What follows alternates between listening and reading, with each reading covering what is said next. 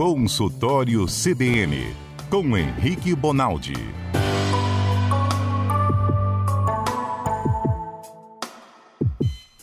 Doutor Henrique Bonaldi, às terças-feiras, participa conosco. Ele tem uma paciência para explicar como funciona o corpo humano, as doenças, enfim. Papo de medicina. Se você quiser participar, fazer alguma pergunta, é só mandar mensagem para o nosso WhatsApp. Qual é mesmo, Patrícia? Calma, calma, Patrícia. Qual é, Patrícia? 992994297. Obrigado, Patrícia. Doutor Henrique, o senhor está bem? Tudo bem, graças a Deus e vocês. Espero que os ouvintes estejam bem. Vamos nós para mais uma semana, né?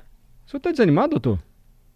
Não, eu estou aqui pensando se a gente não pode falar do Baço de novo, coitado. Ele foi tão recriminado que. Brincadeira, piadinha. Não, mas a gente entendeu direitinho a função do baço na formação das células, não foi isso? Deixa eu ver se minha memória está boa, não é? Direcionamento dos. Isso aí, na maturação, né? Isso, é maturação. Maturação. Mas direcionamento também dos leucócitos, pode ser, para combater determinado tipo de ameaça no organismo, nosso poder de. Como é que é, gente? Não, não sucumbir às doenças? De. de... Ah, Defesa? gente. É, que- como é que fala, doutor? Quando a gente... Imune, a imunidade, não foi isso? Ô, Mário, você foi bom aluno? Bom aluno era razoável, assim, na média. Entendi. Mas medicina eu gosto. Você lembra dos trem? Eu lembro, Você Medicina, eu presto trem? atenção danado que o senhor fala. Então, muito, olha a sua responsabilidade, hein, doutor, que a gente presta atenção danada no Eu senhor aqui. Doutor, é, aí o senhor falou, na partir de terça-feira a gente vai mergulhar no sangue. É aula sobre o sangue. E eu lembro, só recapitulando, que o senhor falou, o sangue, ele leva leucócitos, plaquetas e esqueci o outro. Leucócitos, plaquetas e hemácias. E hemácia. Você sabe, Mário, que isso são chamadas das três linhagens sanguíneas. É igual o filho, né? É a árvore genealógica. A hemácia, ela vem de uma célula embrionária, a célula de embrião, a célula que foi a primeira inventada, o Big Bang do corpo humano. Ela vem de uma diferente da plaqueta, que é diferente do leucócito. Então, elas, elas não se encontram no desenvolvimento do ser humano, elas não se encontram, elas não vêm de um mesmo pai. São três pais diferentes. Tamanha a complexidade e especificidade de cada uma. O que uma faz, a outra não faz. Então, se você falar para mim assim, Henrique, o cara teve um AVC e aí ele parou de mexer o braço. É capaz dele mexer o braço um dia? É. E vou te falar mais. É. E a responsabilidade de mexer aquele braço não vai ser da área que foi afetada. Uma outra área que está do lado, que não servia para mexer o braço, vai começar a mexer o braço desse cara. Isso chama neuroplasticidade, é a capacidade com a célula que não fazia aquilo de fazer, certo? Isso tem uma penca de lugar no corpo. Na, no grupo sanguíneo, isso não existe. Se você queima todos os leucócitos, sem imunidade você ficará. Porque a célula que dá origem às hemácias e às plaquetas não conseguirão, não conseguirão fazer essa curva, não conseguirão fazer o papel do leucócito. Então são três, vamos chamar assim, ó, três órgãos independentes. Por que, que eu estou chamando assim? Porque você tem esses três órgãos, porque a definição de órgão é algo que funciona para, certo? Então o que, que define o órgão pâncreas? É que ele foi feito para tal, ele tem essa função. E aí a hemácia tem uma função completamente diferente do. Então, na verdade, você tem mais de um mais de um ofício nessa história de sangue. Para quem fala assim, ah, vamos fazer uma transfusão de sangue, o cara acha que é um tipo só. Não, eu tenho como transfundir plasma, eu tenho como transfundir plaqueta, eu tenho como transfundir hemácia, e assim vai. Mas você, você consegue separar no sangue hemácia, plaqueta e leucócitos? Consegue. Vou te dar um exemplo que a gente já falou hoje, e você hoje citou isso no começo do programa. Lembra a história do sangue tá ficando mais viscoso menos viscoso, com mais açúcar, com mais glicose, com mais colesterol, e que eu brinquei com a coisa do, do, do achocolatado no leite? Quanto Lembro. mais você colocar, mais vai sobrar no fundo. Aquilo é decantação. Decanta o que é mais sólido no finalzinho do tubo, no finalzinho do copo. Lá quando o cara está separando o sangue, esses caras muito top aí que trabalham em banco de sangue, são pessoas inteligentíssimas, inclusive, esse sujeito põe numa máquina que separa via decantação as células mais brutas, e aí desce no final do copo a hemácia, e sobrenadante a ela, ou seja, o que fica em cima dela, fica o plasma. E aí ele consegue determinar. E o plasma é maneiraço. Sangue dá para a gente ficar aqui seis meses e meio falando. Tanto é verdade que a, que a residência em hematologia ela demora dois anos. O cara fica 90, 100 horas por semana por dois anos para entender o que é hemácia. Então hum. eu também não estou aqui para fazer o papel desse cara, não. Vamos só tentar simplificar. E aí, Mário, hum. eu consigo dizer para você assim, Mário, eu sou um cara que estou com uma hemoglobina, eu estou com uma hemácia baixa. Quando você fizer a transfusão de sangue, para que, que você vai gastar o plasma? Para que, que você vai gastar a plaqueta? Você faz um pool de hemácias, que eles chamam, que nada mais é do que um grupo só de hemácia. E põe para dentro desse cara só hemácia. Isso é possível. Ah, fulano de tal acabou de acabar uma cirurgia cardíaca, ele começou a sangrar a cirurgia cardíaca. Quando você vai ver lá nos exames a baixa de coagulação do cara, é porque lá no plasma dele, uh, os instrumentos que o corpo tem para segurar aquele sangramento estão deficientes. O que, que você faz? Chama o banco de sangue e o cara vem com plasma. Chama plasma fresco concentrado.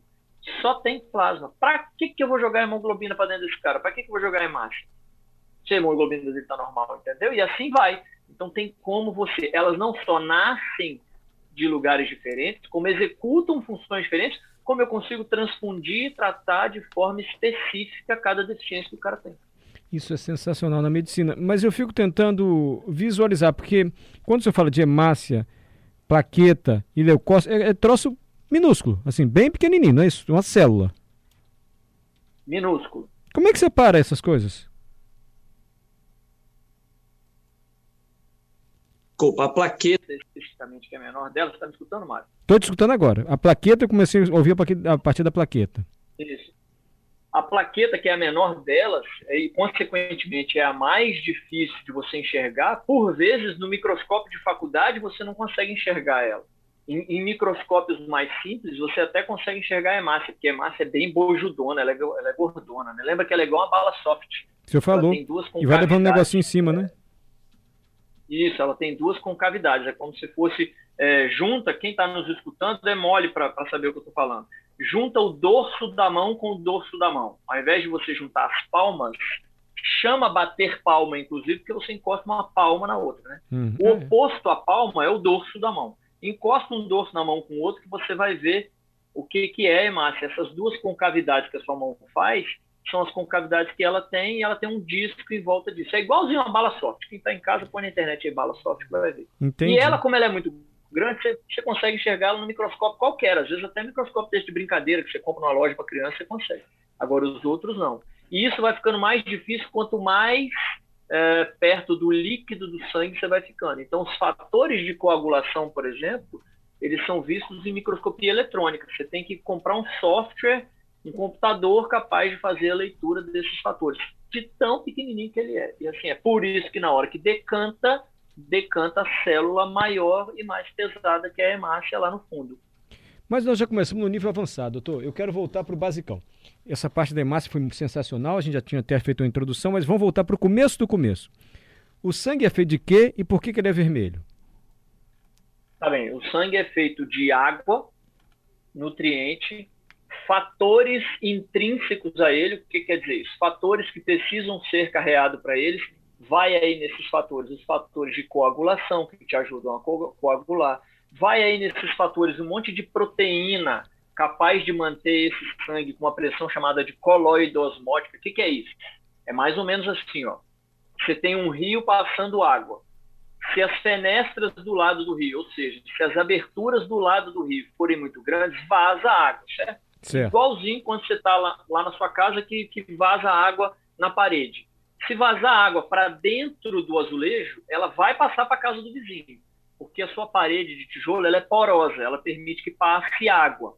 O sangue é poroso, ia vazar sangue para tudo quanto é lugar o tempo inteiro. Não vaza, porque nós temos uma quantidade de proteína que deixa esse sangue meio gel capaz de segurar o sangue, a água do sangue, para dentro do vaso não para fora. Então, dentro, nadando nesse líquido chamado água, eu tenho um monte de fator, certo? certo? Tirando eles, eu tenho três grupos de células. Eu tenho as plaquetas, eu tenho os leucócitos e eu tenho as hemácias. Os leucócitos, especificamente, eu tenho 213.415 tipos de leucócitos. Ave Maria. Porque eles não é, são mais ou menos sete linhagens, mas dessas sete, eu tenho fases de evolução de cada uma delas. Então, eu tenho uma célula muito jovem, que ainda não se acostumou em combater. Eu tenho uma um pouquinho maior, que avisa, aí eu tenho a outra que vem combater, eu tenho aquela que vem combater aquele germe daquele jeito que foi criado. Doutor? Leucócito é uma das que eu tenho mais, certo? certo. Então, então, basicamente é isso. Por que, que fica vermelho? Pelo seguinte, é, dentro da hemácia, eu tenho uma estrutura de proteína, eu tenho um arcabouço, eu tenho uma, como dizer assim, eu tenho um carro que é quem carreia o oxigênio, chamada de hemoglobina. Essa hemoglobina, ela tem por característica, a molécula da hemoglobina, ela tem por características ser vermelha, quanto mais associada ao oxigênio ela tiver. Por isso, Mário, olha que fantástico. Não sei se vocês. Nossa, Mário, desculpa, eu estou falando demais hoje. Mas não, vamos lá. Não, tá bem, nós estamos então, acompanhando. Ele é vermelho, porque tem é, hemoglobina que é vermelha, hemoglobina é o oxigênio aí que está dentro do sangue, não é isso? Isso. Aí eu vou provar para vocês que é o oxigênio que faz isso. Quer ver? Hum. Tem um lugar no seu corpo, quem está nos escutando aí, olha no espelho que você vai ver que a sua boca ela é vermelha. Independente da cor que você tem, sua boca é vermelha. Por quê? A mucosa, que a gente chama de mucosa, que é essa região da boca, essa região de dentro do nariz, a região dos olhos, a mucosa, a fina camada de pele que separa o meio externo, ou seja, o ar que você está respirando, com o sangue tem uma célula só, é uma camada de uma única célula. Por isso que você enxerga vermelho. O que você está enxergando aí de vermelho, moçada, isso aí é sangue. Por isso que quando você fere o braço, às vezes arranha o braço, às vezes não sangra. Mas se você arranhar o beiço, arranhar o lábio, vai sangrar. Porque a pele tem uma única camada, diferente da. Desculpa, a mucosa tem uma única camada, diferente da pele que tem 7, 12 camadas. Hum. Certo? Dito isso, Sabe aquelas crianças que você vê, pacientes mais graves, pacientes que fumaram a vida inteira, que você olha para a boca dele e está roxa? O que, que é aquilo? É a mesma hemácia, é o mesmo, a mesma plaqueta, é o mesmo leucócito, é o mesmo líquido que tem lá dentro. Qual que é a diferença? Tá é que a hemoglobina, exatamente, quando ela perde a ligação com o oxigênio, Mário, ela perde a capacidade de ser vermelha e ela faz um corante, vamos chamar assim, chamado de ciano, lá, lá, lá. O que é o ciano? É azul. Aí você está enxergando no indivíduo um corante que ela está produzindo pela falta de oxigênio, que é azul. Por isso que você nota que o cara está grave, boca, pela mucosa, você começa a ver na pontinha do dedo. Qual, qual é a sua sacada? Você está tentando enxergar o sangue de uma forma direta, que a pele não te permite, mas te permite lá na mucosa, na pontinha do dedo e assim vai. Doutor, isso é o Johnny falando aqui. Isso me lembrou uma situação. Às vezes, quando a pessoa está muito nervosa, porque ela brigou, perdeu alguém, ela está passando mal, às vezes a boca fica totalmente branca. Ou a pessoa fica com a boca massa. roxa mesmo. Isso Pô, tem a ver com massa. essa questão do sangue? Não, tem a ver com vasoconstrição. Olha que fantástico. Em todos os momentos que você lidar com luta ou fuga, isso chama na medicina de reação de luta ou fuga. Toda vez que você tiver um estresse, você brigou com sua mulher, topou um dedo, tá com muita dor, ficou diante do leão, que é mais ou menos a mesma coisa que brigar com sua mulher. Pelo menos aqui em casa é a mesma coisa. Doutor. Ó, toda vez, ah.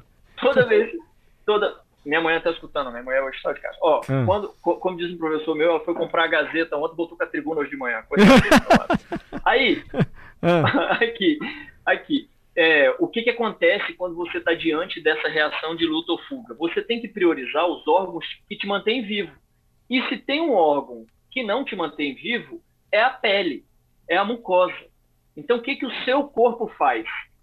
Espreme todos os vasos de sangue que você tem na pele para que esse volume de sangue que estava contido lá dentro desses vasos seja deslocado para cérebro, pulmão, coração, rim, para você pensar melhor, bombear sangue, ir para músculo.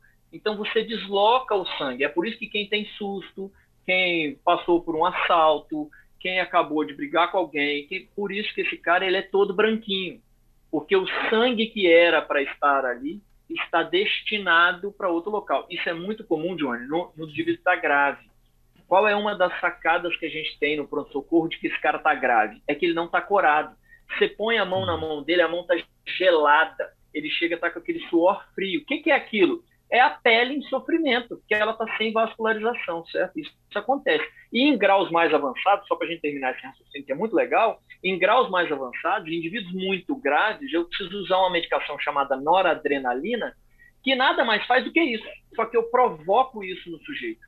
Só que às vezes eu provoco isso de um jeito tão forte que, infelizmente, eu esquemio os dedos desse indivíduo. Então, é comum, infelizmente, indivíduos muito graves, principalmente crianças, depois de uma situação muito grave, de dias na UTI, esse sujeito tem que amputar os dedos do pé, os dedos da mão, porque, infelizmente, para mantê-lo vivo em determinado tempo, eu tive que jogar o sangue dele todo para coração. E isso, infelizmente, fez falta nessa periferia, na pele, nos músculos de mais periferia. Olha, então quando a gente. Então, assim, só para a gente acompanhar a aula.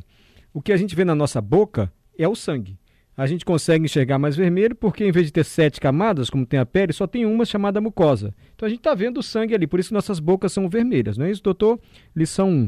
Exato. Lição 2. Quando a gente fica mais pálido, branco, é porque o sangue saiu da pele e foi ajudar outra parte do corpo que está mais necessitada. Pode ser a perna para correr, para lutar, pode ser o coração que está carente. Então, isso também é um sintoma de que, olha, o sangue está ajudando alguma parte do corpo, essa pessoa não está totalmente legal. Senão ela estaria coradinha. Normal, não estaria tão pálida. Exato. Entendemos direitinho? Exato. E lembrar que nesse caso a composição do sangue ela está normal. É só que você deslocou ele inteiro para outro órgão. Perfeito. Que é diferente de quando o cara está cianótico. Agora eu quero saber, doutor, o senhor me perdoe as perguntas, mas assim, o sangue é sempre quente e por quê? E o sangue tem a mesma espessura? O meu sangue, o sangue do da Adalberto, do Johnny, todos têm a mesma espessura ou o sangue é diferente de um cidadão para o outro? A gente vai chegar nos tipos sanguíneos Tá ainda, hein? bom. Tá bom. Ele, ele é sempre quente porque nós não somos tecilotérmicos. Sabe o que é isso? Tecilotérmico é aquele animal que se o ambiente estiver em 18 graus, ele funciona. Se o ambiente estiver em 40, ele também funciona. Nós não. A gente tem uma faixa de funcionamento da célula que gira em torno de 34 graus até mais ou menos 39, 40. Passou de 39, 40, as minhas células vão parar de funcionar e desceu para baixo de 33, elas também vão parar de funcionar. Hum. Então, seu sangue foi criado para funcionar. Pois não, Sumiu, doutor? Ele vai voltar. ó. Tá me escutando? Agora voltou. Calma aí, vai devagar. Nós não somos hipotérmicos, quer dizer, nosso sangue tem que estar quentinho para manter as células vivas, entre 34 e 39, não é isso? Exatamente. Aí parou quando o senhor Pra estava falando isso- isso. Ah, Isso. Para que isso aconteça, eu tenho metabolismo da célula. O que, que é isso? Metabolismo é você indo malhar. A sua célula faz isso 24 horas por dia. Ela malha 24 horas por dia. Então, aquela sensação de calor que você tem é uma sensação que a célula tem o dia inteiro, toda hora. E é por isso que você tem 36 graus, 35,5, 37. É por isso que quando você está infectado, que você está mais hiperdinâmico, as funções estão todas aumentadas, você vai para 39. É isso, a febre nada mais é do que isso, certo? Dito isso, seu sangue tem uma faixa para trabalhar. E aí você precisa estar nessa faixa ideal de trabalho para que ele execute as funções dele. E essa é a faixa. Entre 34 e 39 graus ele está indo trabalhando bem. Mas quer dizer que se eu baixar demais ele vai parar de funcionar? Não. Por exemplo, em cirurgia cardíaca muito grande, eu jogo a, a temperatura desse cara por 4, 6 horas a 18 graus, 20 graus. O que, que eu quero com isso? Dormir a célula. Se eu faço a célula dormir e trabalhar menos, ela suporta mais agressão, vamos dizer assim. Então tem hora que abaixar a, a- temperatura do cara é ideal, certo? Então a primeira resposta é o sangue tem mesmo essa temperatura, mas não é culpa dele, é culpa do seu corpo que mantém ele aquecido. E ainda bem que faz isso, porque ele precisa disso para funcionar. ah, então, A mas, mas então a mais. temperatura do nosso corpo é sempre a temperatura do nosso sangue. Quando a gente mede a temperatura, o sangue esquentou junto ou esfriou junto? Ah, ótimo. aliás, a temperatura de quase tudo que você tem é sempre perto de 36 graus. Entendi. Entendi porque que o sangue é quentinho, entendeu, Johnny? Entendi tudo Agora agora. deu para entender. Próxima etapa. Ah, desculpa, Johnny. Não, mas eh, agora o doutor tem. um- Eu acredito que ele vai explicar direito, mas tem gente que quando faz um cortezinho, pode ser no mesmo lugar, sai uma sangueira danada. Calma, Johnny. Vamos chegar agora na espessura do sangue. Ele já explicou que o sangue também tem a função de coagulação. Coagulação. Para não sangrar demais, né, doutor? Aí tem que coagular. Essa Isso. pergunta do Johnny é interessante, vai ao encontro da minha aqui. A nossa espessura de sangue é igual de todo mundo? Não, não é igual. Peraí, é doutor, igual? peraí que tá chamando o Primeiro- repórter CBN, desculpa interrompê-lo, que eu preciso chamar o repórter CBN e o senhor já volta. De volta com o doutor Henrique Bonaldi, ele que já deu aula aqui de anatomia, nos ensina sobre o corpo humano. Hoje está falando muita coisa sobre o sangue. É só a primeira aula sobre o sangue. O que já aprendemos? O sangue tem plaquetas, hemácias e leucócitos. Leucócitos. O sangue ajuda na imunidade do organismo, entre outras muitas funções. O sangue é quentinho, entre 34 e 39 graus, porque ele precisa ser quente para manter as células vivas, senão as células morreriam. O que mais nós aprendemos do sangue? Ah, é, perguntamos também, é a mesma espessura, o sangue de todo mundo? Ele disse, olha, não, não, não é bem assim não, não é a mesma espessura não. Johnny perguntou, por que quando uma pessoa corta sangra muito e outra pessoa tem o mesmo corte sangra pouco? Teve alguma outra lição que eu esqueci aqui, mas a gente vai lembrar. É, a gente aprendeu também que dá para fazer as transfusões sem necessariamente colocar o sangue todinho lá na pessoa, é, se a pessoa separar só tudo. Isso, se a pessoa só precisa do leucócito. Hoje a medicina, a ciência avançou tanto, consegue separar essas células minúsculas. Então, em vez de colocar tudo quanto é substância que tem no sangue, coloca só hemácia, coloca só plaqueta, coloca só leucócito. E são milhões de milhões, não, né? mas tipos e muitos tipos diferentes de leucócitos, porque de acordo com a doença que nos acomete, com a ameaça, um tipo de leucócito ajuda a combatê-la, a dar imunidade para o nosso organismo. E a gente está se achando aqui, doutor, achando que a gente entende a gente medicina. está falando tudo e o doutor Então, não falou nada. Algum erro até agora? É que eu fico prestando atenção assim, eu, de verdade maravilhado, porque não é fácil. Olha, É, vocês estão tendo um domínio muito legal, muito legal mesmo. O mérito é Tomara seu, que explica devagarzinho. Vamos lá, doutor. Aí Não, chegou a nossa pode ir. próxima pergunta. Vem cá, o sangue é a mesma espessura de todo mundo? Por que, que umas pessoas, quando cortam, sangram mais que outras? Tá, então nós vamos, nós vamos misturar dois aspectos, duas Ih. conversas em relação a isso. A primeira coisa é, tem a mesma grossura, tem a mesma espessura, ele é espesso mesmo tanto? Não. Por que que não? Porque alguns fatores alteram essa relação que você tem com a quantidade de fatores que você tem diluídos naquela água. Sangue é água.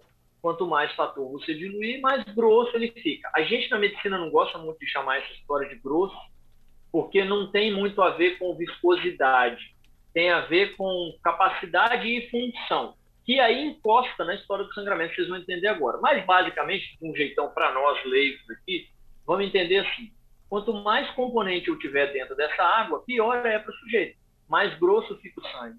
Até porque o final dessa história de ser grosso ou não ser grosso é agressão ao vaso. E quanto mais coisas como lipídios, colesteróis, se você tiver, sei lá, glicose, mais fatores ruins dentro do seu sangue, maior a chance de você fazer lesão a ele. Então, o melhor é deixar o sangue que o, que o leigo chama de, ma- chama de mais ralo. E o melhor jeito de fazer isso não é tomar S, não. Isso é uma burrice tremenda. O melhor jeito de fazer isso é dormir bem, é você ter uma boa capacidade física, é você ingerir bastante água, faz uma diferença completa. Isso interfere na sua função de rim, função do fígado. É uma maravilha tomar água o tempo inteiro, certo? E aí entra com os fatores que a gente chama de extrínsecos. Então tem hora que você, pelo lado de fora, piora a capacidade desse sangue de fazer a função dele. E uma das grandes funções que ele tem é segurar o sangramento. E aí vem a história do AS, uma medicação chamada clopidogrel, as medicações que eles chamam de rivaroxabana, da bigatrana, que são os anticoagulantes. O que, que você está fazendo com esse cara? Não é que você está deixando o sangue do cara mais ralo, não é que o sangue dele está ficando mais aquoso, mais cheio de água. É que você está fazendo ele perder a capacidade de coagular quando sangrar. E aí vem o aspecto de sangramento, a gente precisa pensar em duas coisas. Primeira coisa é aonde foi e como foi que você fez o ferimento. Então, se você fez o ferimento num local onde baba muito sangue, vai te parecer que está sangrando demais da conta e na verdade não está. Quer um exemplo? Couro cabeludo. Fulano de tal, sete anos de idade, acabou de bater a cabeça e sangrou. A impressão que você tem é que o menino vai se esvair em sangue. Mas é porque couro cabeludo baba muito sangue, mas o volume de sangramento ele é muito pequeno. É que como ele tem muito vasinho, muito vasinho, sangra de vários locais ao mesmo tempo, você fica assustado.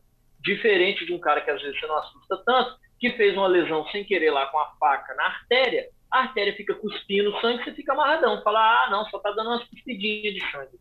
Aquele cara tá apesar de ser um único jato, de não melar a roupa dele, porque o jato está expulsando para grama, aquele cara é um cara que corre risco. Então essa é a primeira coisa. Segunda coisa é, é o volume do corte, é o volume da lesão. Quanto maior a lesão, maior o sangramento. E a última coisa é a capacidade que esse cara tem de coagular. Lembre-se, tem um monte de doença que faz o cara coagular menos, e aí ele vai sangrar mais, e tem um monte de remédio que faz você coagular menos e ele vai sangrar mais.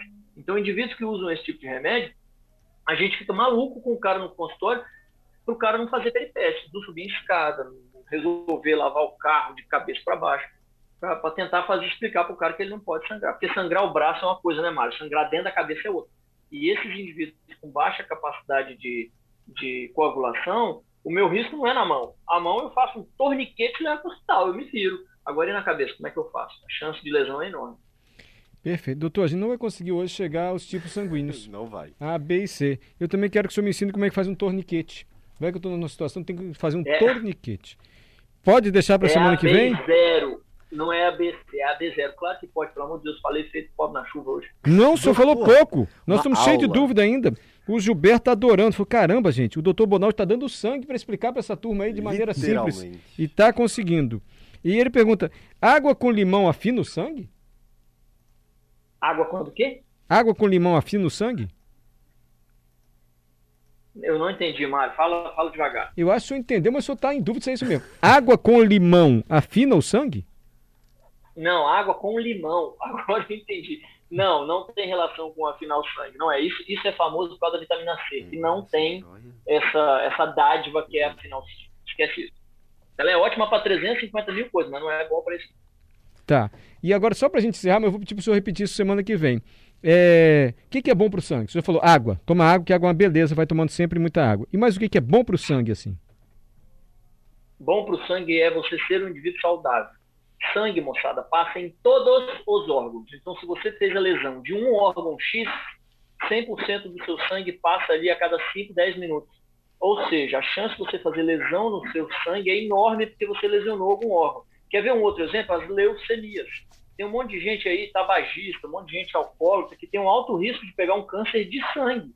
Então, para sangue, não tem uma. Aliás, para o corpo inteiro, não tem uma pílula mágica. Quanto melhor a gente dormir, melhor a gente se exercitar e melhor a gente comer, mais feliz a gente for, melhor para o organismo. Exceto para os casados que já têm um fator de risco.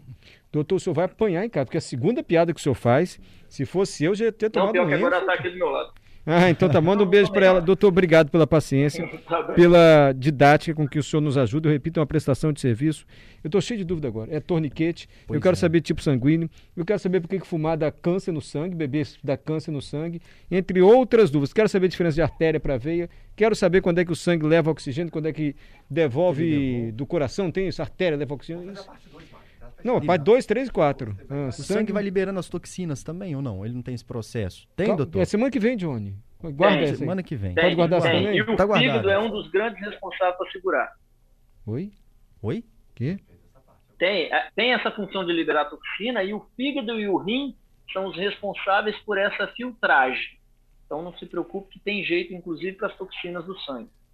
Entendi. Eu não sei nem o que é toxina, pra falar a verdade. Doutor, semana que vem, a primeira explicação do que é toxina, que Johnny, tá, Johnny, você tá mais metido que eu, hein? Não tô não, ué. Você também não tem mais dor de cabeça não, só você falei agora, né? Cefaleia e... Metido. Doutor, obrigado, hein? Até a próxima terça. Tchau, gente. Boa semana.